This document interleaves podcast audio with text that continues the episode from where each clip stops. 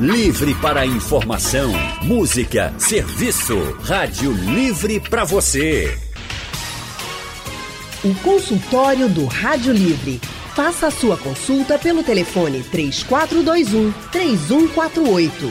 Na internet www.radiojornal.com.br. O consultório do Rádio Livre hoje vai tratar sobre o autismo.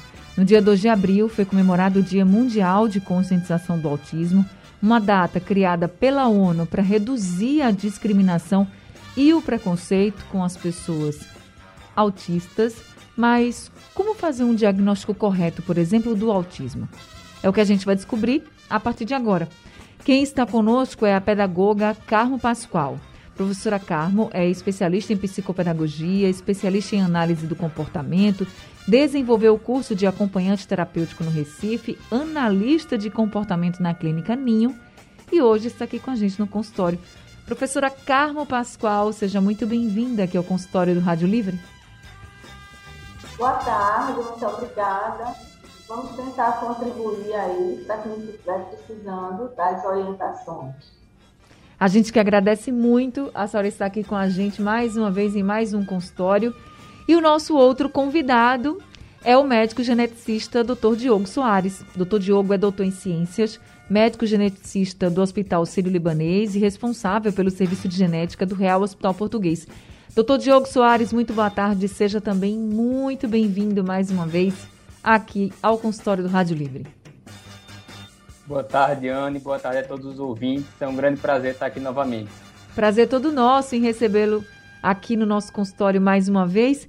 E eu já queria começar com o senhor, porque no Brasil, cerca de 2 milhões de pessoas têm autismo. Essa é uma, um dado mundial.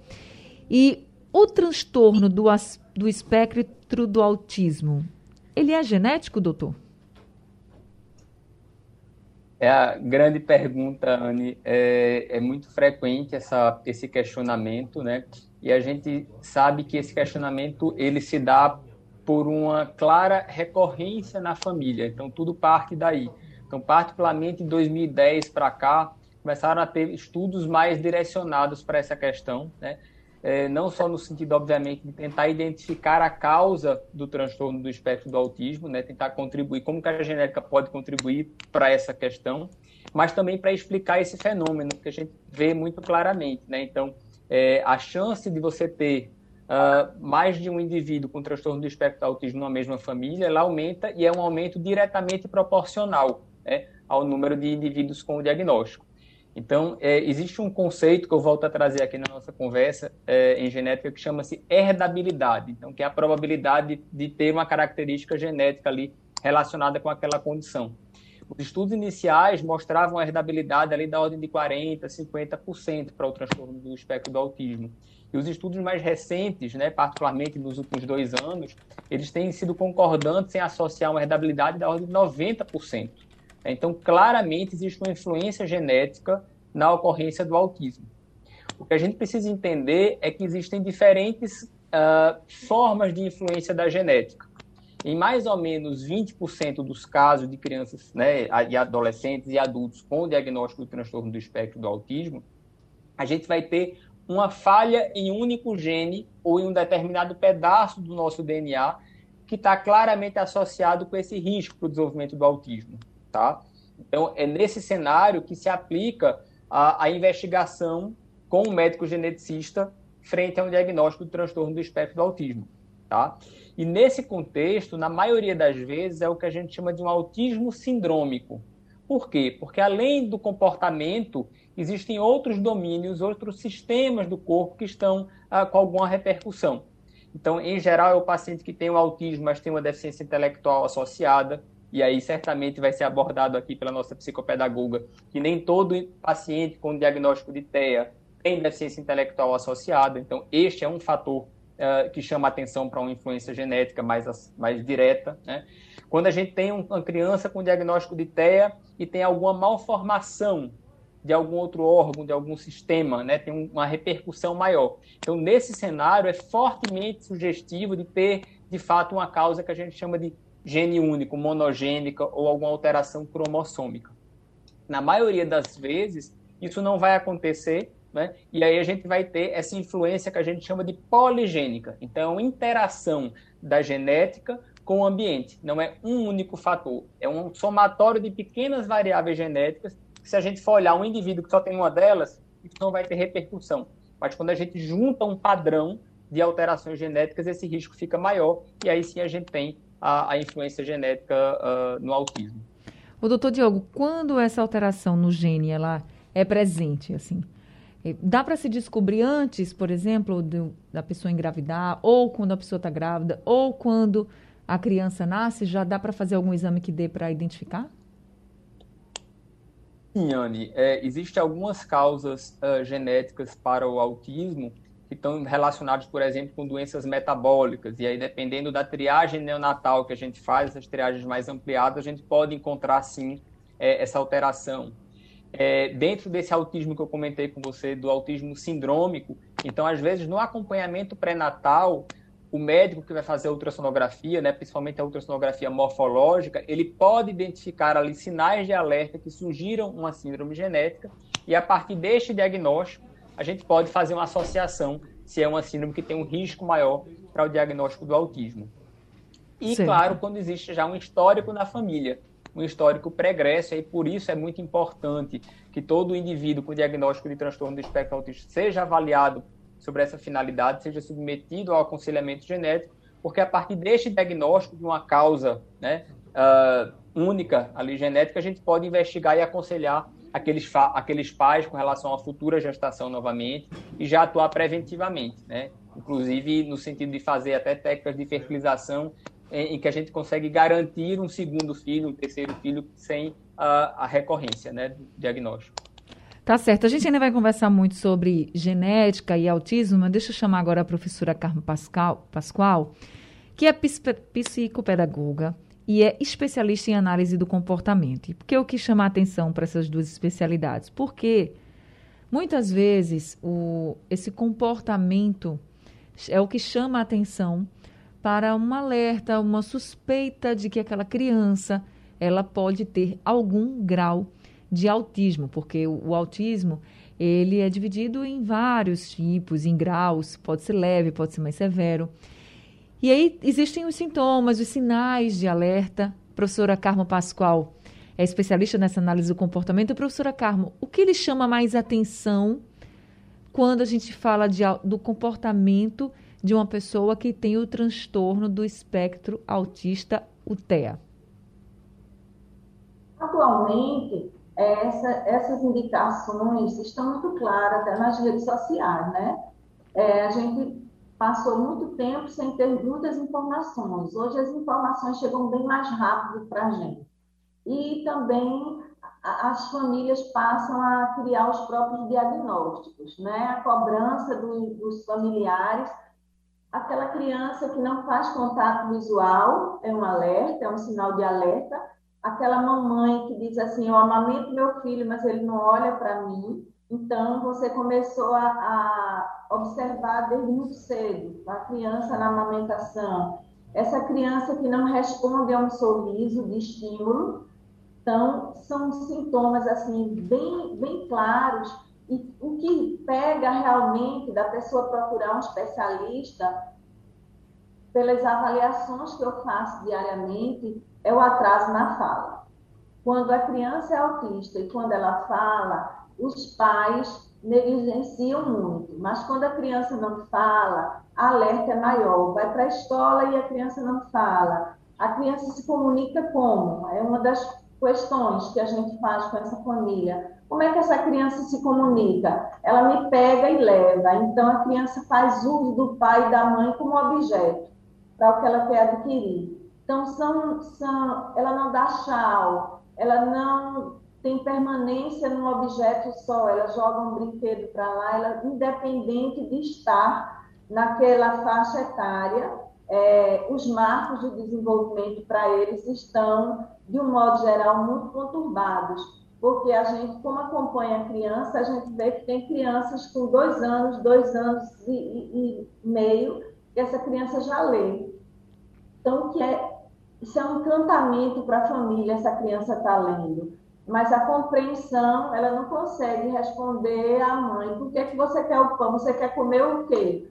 O pão ou a bolacha? E essa criança não sabe responder, é o que a gente chama de intraverbal. Então, são observações práticas do dia a dia que merecem uma observação maior da família. É, hoje eu atendo, quando eu atendo as famílias, eles, eu não queria vir não, mas a tia percebeu isso, a madrinha, é, o, o avô, então sempre tem alguém mais preocupado com esses marcos de desenvolvimento. O que a gente via anteriormente dizer assim, não fala porque puxou o pai. Sim. Ele, ele não fala, ele sempre foi muito tímido. O pai não gostava de interagir com ninguém. Então, sempre se pegava nesse parâmetro de que a criança estava trazendo é, esses costumes, essa carga genética de alguém. E hoje eu vejo que as pessoas estão mais alertas para isso. Acredito também que por isso o número maior de crianças diagnosticadas, porque hoje se procura mais os especialistas para ajudar nesse desenvolvimento. As escolas estão mais alertas. Nós aqui fazemos um trabalho nas escolas para que isso aconteça, que palestras introduzimos conceitos, porque na realidade quem fez uma faculdade só de educação, ela não tinha essas informações claras. É, mas hoje a gente já vê a, a mãe e o pai chegar para uma avaliação, dizer foi a escola que pontuou que meu filho não interage, a escola pontuou que meu filho não responde como as outras crianças. Então, esse diferencial deve ser levado a sério. Agora, a senhora falou... Me... Claro, pode, pode falar, doutor Diogo. Desculpa, Anne, desculpa te interromper, mas eu acho que é, é um ponto muito sensível esse ponto que a, que a Carma abordou agora, é, essa percepção. Eu acho que esse é o ponto de partida, né? E, e esse diagnóstico ele deve ser feito o quanto antes. Quando a gente pega, por exemplo, os dados americanos, né, do, do CDC, do Centro de Controle de Doenças dos Estados Unidos, a gente vê que com muita frequência essas crianças elas são diagnosticadas após os quatro anos de idade. Né? De fato, é, as escolas estão muito melhor preparadas para fazer essa suspeita e estão desmistificando. Né? É, é, existe um estereótipo muito grande, um medo muito grande de abordar as dificuldades de aprendizado, os quadros de, de transtorno do neurodesenvolvimento com os pais. E hoje isso está sendo, felizmente, desmistificado. Mas perceba que a escola já é um momento mais tardio. Não é? Então a gente precisa trabalhar muito para sensibilizar a população em geral, e é muito feliz que a gente tenha espaços como esse, para que a gente é, é, possa instrumentalizar essa sociedade para diagnósticos mais precoces. Então, essa questão, por exemplo, do, do vínculo no, no, aleitamento é um excelente momento. E a gente sabe que, com muita frequência, as crianças com transtorno do espectro do autismo já não fazem esse vínculo inicial. Então, para que as mães que estão nos ouvindo, né, para que os familiares orientem, olha, já perceba, né, é um excelente momento para a gente fazer diagnósticos precoces. A gente precisa trabalhar muito nessa tecla. Porque imagine se nos Estados Unidos a gente tem esse atraso aqui no Brasil quando que está sendo feito esse diagnóstico, né? O acesso a essa equipe multidisciplinar ele ainda é muito tardio e a gente sabe que isso tem consequências muito graves do ponto de vista de funcionalidade, né? Então, só para fazer esse adendo que eu acho que é, é importante reforçar.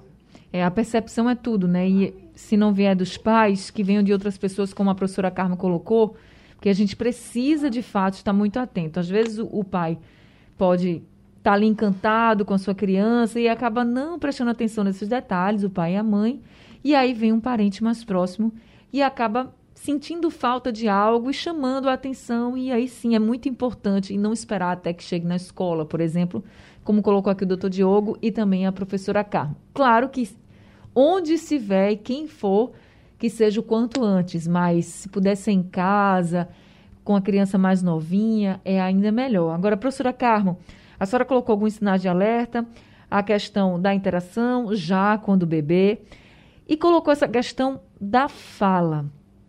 Aí, a senhora falou também da leitura, uma leitura com dois anos de idade. Quer dizer que quando a criança começa a ler muito cedinho assim, também pode ser um sinal de alerta, é isso mesmo? Porque nem todas as crianças dentro do espectro, elas têm um atraso cognitivo. Tem crianças brilhantes, Sim. que elas dão conta de montar um quebra-cabeça de mil peças, elas fazem os jogos mais complicados mas elas não conseguem fazer uma coisa simples como vestir uma roupa, uhum. como calçar um sapato, tomar banho só. Então, são coisas simples que eles fazem de forma automática, é, prestando certo. atenção, passando diz piso molhado. Eu me assustei quando a criança diz piso molhado, clínica multidisciplinar. Então, ele diz aquilo, mas ele não tem a compreensão daquilo, significa. Então, eles não estão fazendo uma leitura real, né? Eles estão decodificando aquilo ali, que isso é encantador para os pais e muitas vezes para a escola que não tem um conhecimento maior. Ah, essa criança é brilhante, mas essa criança não consegue é, sentar, essa criança não consegue responder o que a professora pergunta, que os outros da mesma faixa etária já conseguem. Coisas simples, básicas, ir na filinha para o banheiro, lavar a mãozinha sozinho. Então, essa criança é dependente em tantas coisas, mas ela é brilhante nessa, nessa fase. E a gente vê assim, que a criança domina bem números e letras, até fala palavras, cores, formas em outros idiomas. Porque hoje todo mundo tem muito acesso aos eletrônicos, que é um problema para nossa criança, porque quanto mais eletrônico, menor interação e retarda a fala.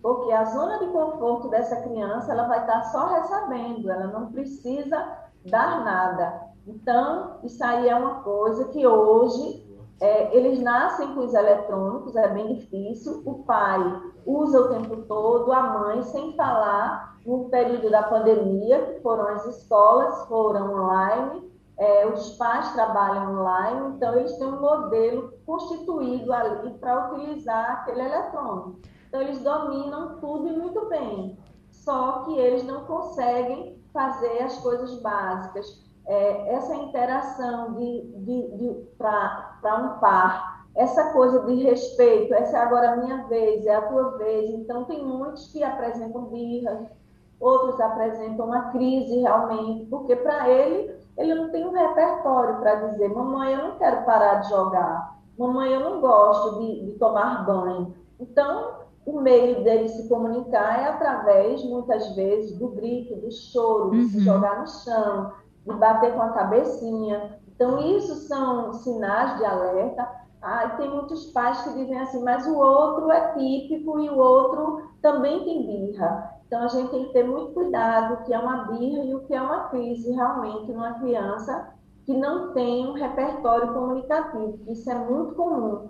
As crianças falarem, elas falam, mas elas não conseguem se comunicar. Muitas vezes elas repetem falas de filme, sem nenhum contexto. Eu consigo, eu consigo, não precisa. Você nem sabe de onde veio aquela fala, e você vai pesquisar é algum vídeo que ela assiste, algum, algum, alguém que fala aqui, a criança repete robotizada. A vozinha é bem robotizada, as palavras são partidas, sem um sentido de contexto maior.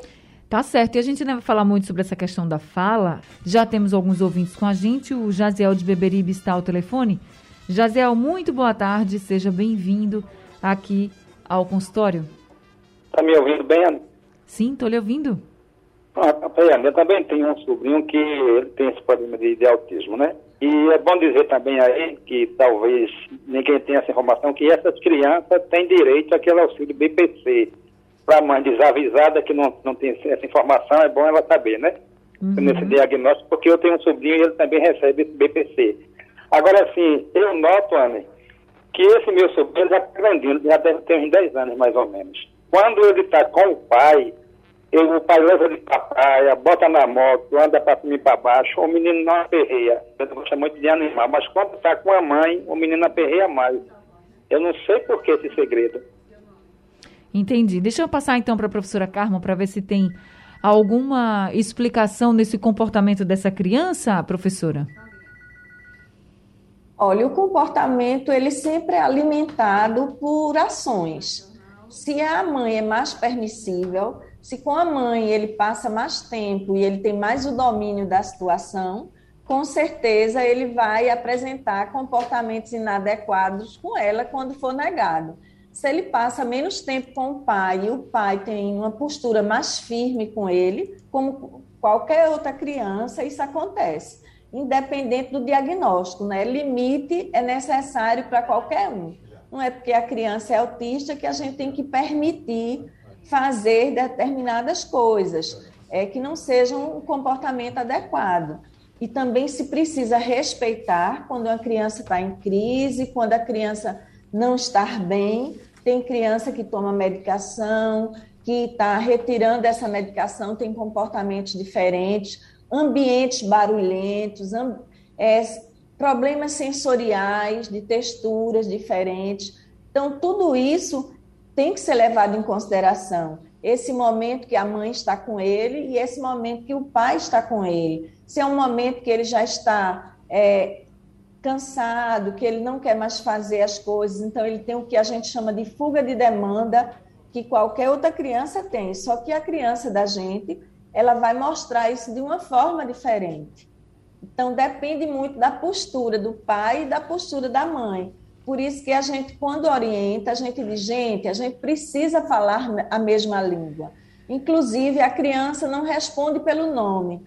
O nome dela é Daniele. Uma chama Dani, outra chama Ellie, outra chama mamãe, outra chama vovó. Então, fica confuso para essa criança saber como responder. Então, ela, ela tem padrões mais rígidos. Então, esses padrões mais rígidos de comportamento vai fazer com que ela respeite algumas pessoas e outras não. Tá certo. Dário Amâncio, do Curado 2, está com a gente? Dácio?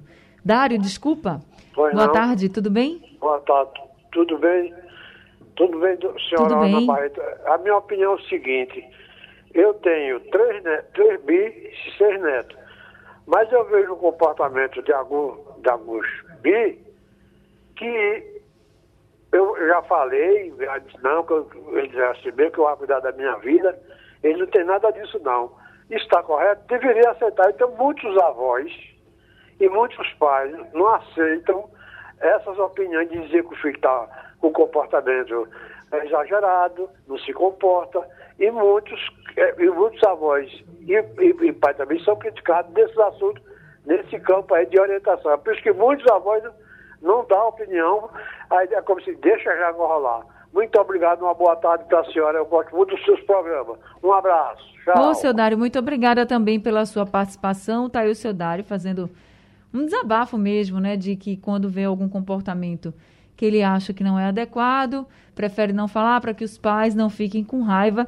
E aí, gente, a gente falando aqui de autismo, eh, são sinais que o, a pessoa com transtorno do espectro autista ela dá que todo mundo precisa estar atento, porque às vezes o pai realmente, a mãe, como eu disse, né, tão encantados com, com seu filho, com sua filha, é tão normal isso, que acaba passando despercebido alguns sinais, e aí um avô, quando fala, você olha assim, será mesmo? Aí vai ver e, ó, deu aquele sinal de alerta, então preste atenção, que pode ser, e pode não ser também, por isso que é importante ir para um especialista também, quem não vai pensar que tudo, eita, meu filho demorou um pouquinho a falar, devia ter falado com tal idade, não falou, eita, será que ele já é autista? Ele tem, tem o transtorno do espectro autista?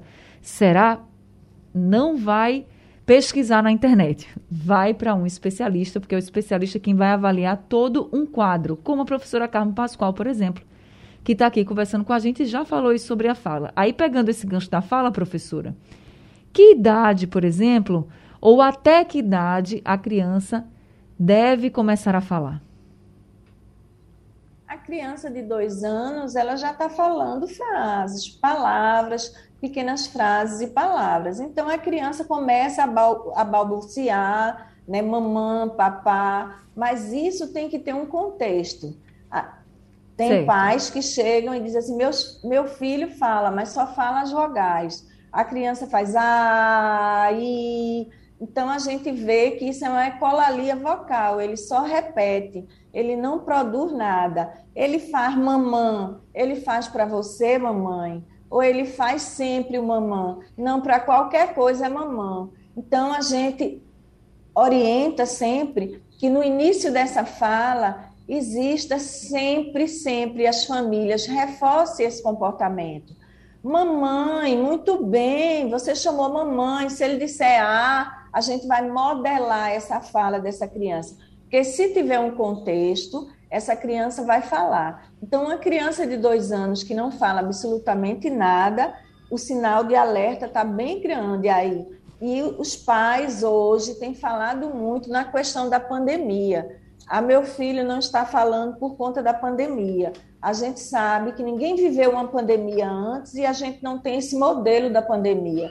Mas também sabe, se fosse para uma criança de dois anos não estar falando absolutamente nada pela pandemia, nenhuma criança nessa faixa etária estaria falando. Então, a gente tem que ter esses parâmetros bem claros para poder a gente buscar ajuda. Porque, beleza, ninguém vai dizer que bom, meu filho tem um diagnóstico de autismo, ninguém vai vibrar com isso. Mas se essa criança está aí, se esse diagnóstico é consistente, a gente precisa correr contra o tempo. É como o doutor falou, a gente tem que ter esse, esse alerta para poder não deixar rolar. Nós já vivemos bem atrasados no Brasil e principalmente aqui no Nordeste. Né? É verdade. As, as pessoas acham que a, vamos pelo modelo da família. Se alguém na família não falou, então a gente vai por ali. Se ele não interage, vai por ali. Então precisa ter essa alerta. Não é a pessoa ficar é, angustiada sem ter uma base para isso. Precisa procurar, agora também não pode esconder, como o, o senhor falou aí, se falar alguma coisa, a família vai ficar chateada por conta disso. Então, às vezes, os pais não têm esse olhar, como você falou, pelo carinho, pelo amor, por estar ali encantado com seu filhinho. E justifica muitos comportamentos que não estão dentro dos padrões. Carlos de Jardim Atlântico também está com a gente aqui ao telefone. Carlos, seja bem-vindo, boa tarde. Boa tarde, Anne. Boa tarde, professora Carla e professor Diogo. É, eu tenho um, uma, uma neta que ela tem déficit de, de atenção, mas é, isso não é o caso. Mas também tem uma sobrinha que também tem autismo, e é um autismo mais forte. Uhum. Então, o que eu queria saber, seguinte, primeiro da professora. Professora, é, a senhora sabe que existe certo preconceito até dos próprios pais, para não dizer que tem quando vê novinha mas a gente precisa de escolas. A senhora é uma, uma ótima professora, mas está precisando de escolas públicas, porque nem todo mundo tem condições de manter uma criança com autismo, que já existe esse preconceito, numa escola particular. E as escolas públicas ainda estão fracas. Eu sei que já teve os políticos que já brigaram por isso, mas parece que enfraqueceu. Então, é uma dificuldade muito grande para a gente encontrar escolas o pessoal que tem autismo, principalmente as escolas públicas. E o doutor, doutor, eu queria saber o seguinte, que o pessoal fala demais, o pessoal antigo, né, da minha época, diz que naquela época não existia. Eu acho que é pura ignorância, é porque não existia conhecimento. Aí eu queria que vocês falassem sobre isso. Obrigado, boa tarde. Obrigada também, viu, seu Carlos? Então, deixa eu passar logo para a professora Carmo. Existe preconceito dos pais também, professora? O preconceito ainda existe, principalmente porque a criança autista ela não é, é uma criança onde ela não passa recibo, como muitas mães dizem. É uma criança que não é uma criança deficiente física, se ela não tem, se ela não tem um comprometimento mental mais grave, ela passa em qualquer lugar e as mães dizem muito uma frase que todo mundo diz, nem parece que é autista, nem parece. Autismo não tem cara, autismo tem coração. Tem que se pensar dessa forma. Essa criança, ela tem um cérebro que funciona diferente, mas é, ela não vai ter uma característica forte. Esse preconceito existe, com certeza, existe dentro da família, infelizmente, ainda existe nas escolas. Não só são escolas públicas, não, nas escolas particulares também. Tem muitos pais que chegam aqui, conversam com a gente e dizem assim: é, a vaga existia. Quando eu disse que meu filho era autista, a vaga não existe mais. A gente sabe que tem leis que protegem, mas você vai fazer a opção por ser obrigado a aceitar seu filho ou querer seu filho de coração. Então, isso é uma coisa que pesa muito para os pais em relação às escolas. Certo. Porque muitas escolas vão aceitar teu filho porque a lei obriga a aceitar. Doutor Mas, Diogo. na realidade, não tem nenhuma estrutura para isso e nem quer ter. É Porque ter as mesmo. informações do- estão muito mais claras hoje e o educador hoje, hoje tem um poder de poder ajudar melhor essas crianças. Tá Se certo. não faz, é porque está bem alienado. Porque as informações são claras, os cursos, muito curso grátis, muito curso de menor valor. Se você tiver o interesse, procurar as pessoas certas, você vai ter informação para ajudar essa criança da melhor forma possível. Agora, a família também precisa assumir esse papel e aceitar que seu filho não vai ter o desenvolvimento igual a outra criança. A Do- gente escuta, eu quero que meu filho seja igual a outra criança. Infelizmente, ninguém é igual a ninguém, ou felizmente, porque senão o mundo não ia ter graça. É As verdade. pessoas são diferentes. Todos Então, a nós gente somos, tem que né? respeitar essas diferenças. Precisamos respeitar. Essa eu acho que é a palavra, respeito. Todos nós somos diferentes. E o que todos nós precisamos igualmente é de respeito, para que a gente possa viver a nossa vida da melhor forma possível. Agora, doutor Diogo, o Carlos falou aqui na questão das pessoas que dizem: ah, isso não acontecia antigamente, agora é que tem esse- essas coisas, é assim mesmo. O senhor acredita que o que é que vem influenciando, então, para a gente ter mais casos é o conhecimento? Isso nunca acontecia e de uns tempos para cá é que a gente está tendo casos realmente de autismo. O que é que o senhor pode esclarecer sobre isso? Anne, é, certamente que o conhecimento é uma ferramenta fundamental, né? A gente tem visto isso não só para a questão do transtorno do espectro do autismo, mas para outras doenças, né? Ah, em que, de fato, a, a informação ela é fundamental para que se procure ajuda, para que seja diagnosticado. Então, muitas dessas crianças eram entendidas como estranhas, né? A fulaninha é estranho, né? Ah, tem um atraso, deixa para lá e tal. Então, havia muito uma segregação e uma falta de eh, abordagem adequada, né, por um puro desconhecimento. Então, a partir do momento em que a gente consegue efetivamente passar esses conceitos, que a gente consegue falar, por exemplo, na plasticidade neuronal, que é a capacidade que a criança tem, a avidez pelo aprendizado, né, a gente fala do impacto de uma intervenção precoce para um aumento de funcionalidade da criança com diagnóstico de autismo, as coisas começam a surgir de uma forma diferente. Então, é, é, eu acho que existe fundamentalmente essa questão, né? É, o conhecimento está mais disseminado aí.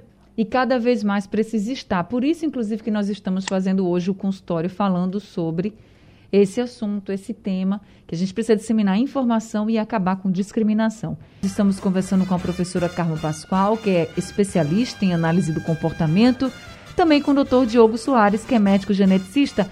Doutor Diogo, o senhor falou sobre as alterações genéticas que levam ao autismo, e a gente tem aqui o tipo do autismo sindrômico. Nesse caso, quando há essa alteração, essa pessoa que vai conviver com o transtorno do espectro autista, ela vai ter esse transtorno de forma mais leve ou de forma mais severa? Isso é definido pela genética também, pelas alterações genéticas? É, sim, Anne, o racional, né, o que justifica a gente fazer essa pesquisa, essa investigação genética de todo paciente com diagnóstico de transtorno do espectro do autista, é, é muito para que a gente oriente com relação ao acompanhamento médico, tá? Então a gente Certo. sabe, isso é muito importante a gente trabalhar aqui, que a, o manejo, né, o acompanhamento do, do paciente com TEA, ele vai para além da questão comportamental. Então é fundamental uma equipe multidisciplinar e é fundamental uma assistência médica especializada. Né? Existem particularidades do paciente com TEA, como, por exemplo, transtornos alimentares. Né? Então, são pacientes que têm uma chance maior de sobrepeso, de obesidade, de diabetes, de hipertensão, pela própria seletividade alimentar que alguns dos pacientes é, adquirem né, em função da alteração comportamental. Então, é fundamental esse acompanhamento médico especializado. E ah, essa avaliação do médico geneticista ela também é muito importante para a gente definir esse diagnóstico eh, de um autismo sindrômico. Dependendo do- de qual seja o- a condição genética associada, né, isso vai ter impacto ah, na gravidade, né, porque aí a gente vai ter, além da questão comportamental, malformações de órgãos ou acometimento de outros sistemas que podem indicar cirurgias, podem indicar outras questões que tornam a, a, a condição como um todo mais grave. Né? É, mas respondendo a tua pergunta, acho que o ponto central é com relação à gravidade do autismo em si. E em boa parte, sim, tende a ser quadros mais graves, até porque é, existe uma associação mais forte com a deficiência intelectual. Então, veja, aí a gente tem uma, uma dificuldade maior na reabilitação desse indivíduo, né? Porque imagine que se você tem alteração comportamental, a dificuldade de fazer o contato com a realidade, de fazer interpretações e associações, imagine se isso vem atrelado a uma deficiência intelectual. Então, tende a ser, sim, mais, mais graves, né? Mas o que a gente precisa é de um convívio respeitoso com todas as pessoas, inclusive as pessoas que têm o transtorno do espectro autista. Eu vou precisar encerrar o consultório, mas eu quero encerrar com essa mensagem. A gente aqui trouxe vários aspectos que falam sobre o diagnóstico, falam sobre possíveis causas do autismo também, mas em todos eles, se o autismo for mais leve, se o autismo for considerado mais severo, em todos eles, respeite, respeite essas pessoas, essas famílias, essas crianças e ajude. Ajude. Se você está vendo um comportamento diferente, ajude essa família. Quem sabe essa criança não pode ter realmente o autismo e quanto mais cedo o diagnóstico, melhor. Não é para colocar ninguém em pânico. É para saber se realmente essa criança tem. E aí, como o doutor Diogo e a professora Carmo colocaram aqui para a gente, saber quais são os profissionais que podem ajudá-la a ter uma vida, sim, muito boa, muito legal, como todas as crianças devem ter e com muito respeito a toda a sociedade. Doutor Diogo, muito obrigada, viu, por esse consultório de hoje, por todas as orientações que o senhor trouxe para a gente também. Anne, querida, obrigado. Um grande prazer estar mais uma vez aí com vocês. Agradeço a audiência e fico à disposição.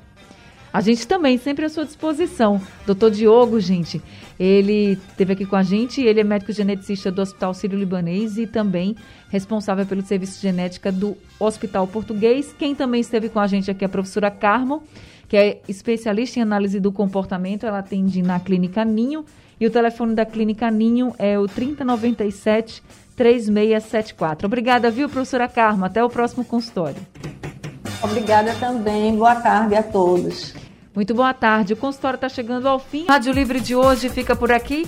A gente volta amanhã às duas horas da tarde. A produção é de Gabriela Bento, trabalhos técnicos de Big Alves, Edilson Lima e Sandro Garrido. No apoio, Valmelo, no site da Rádio Jornal Isis Lima e a direção de jornalismo é de Mônica Carvalho. Sugestão ou comentário sobre o programa que você acaba de ouvir, envie para o nosso WhatsApp 99147 8520.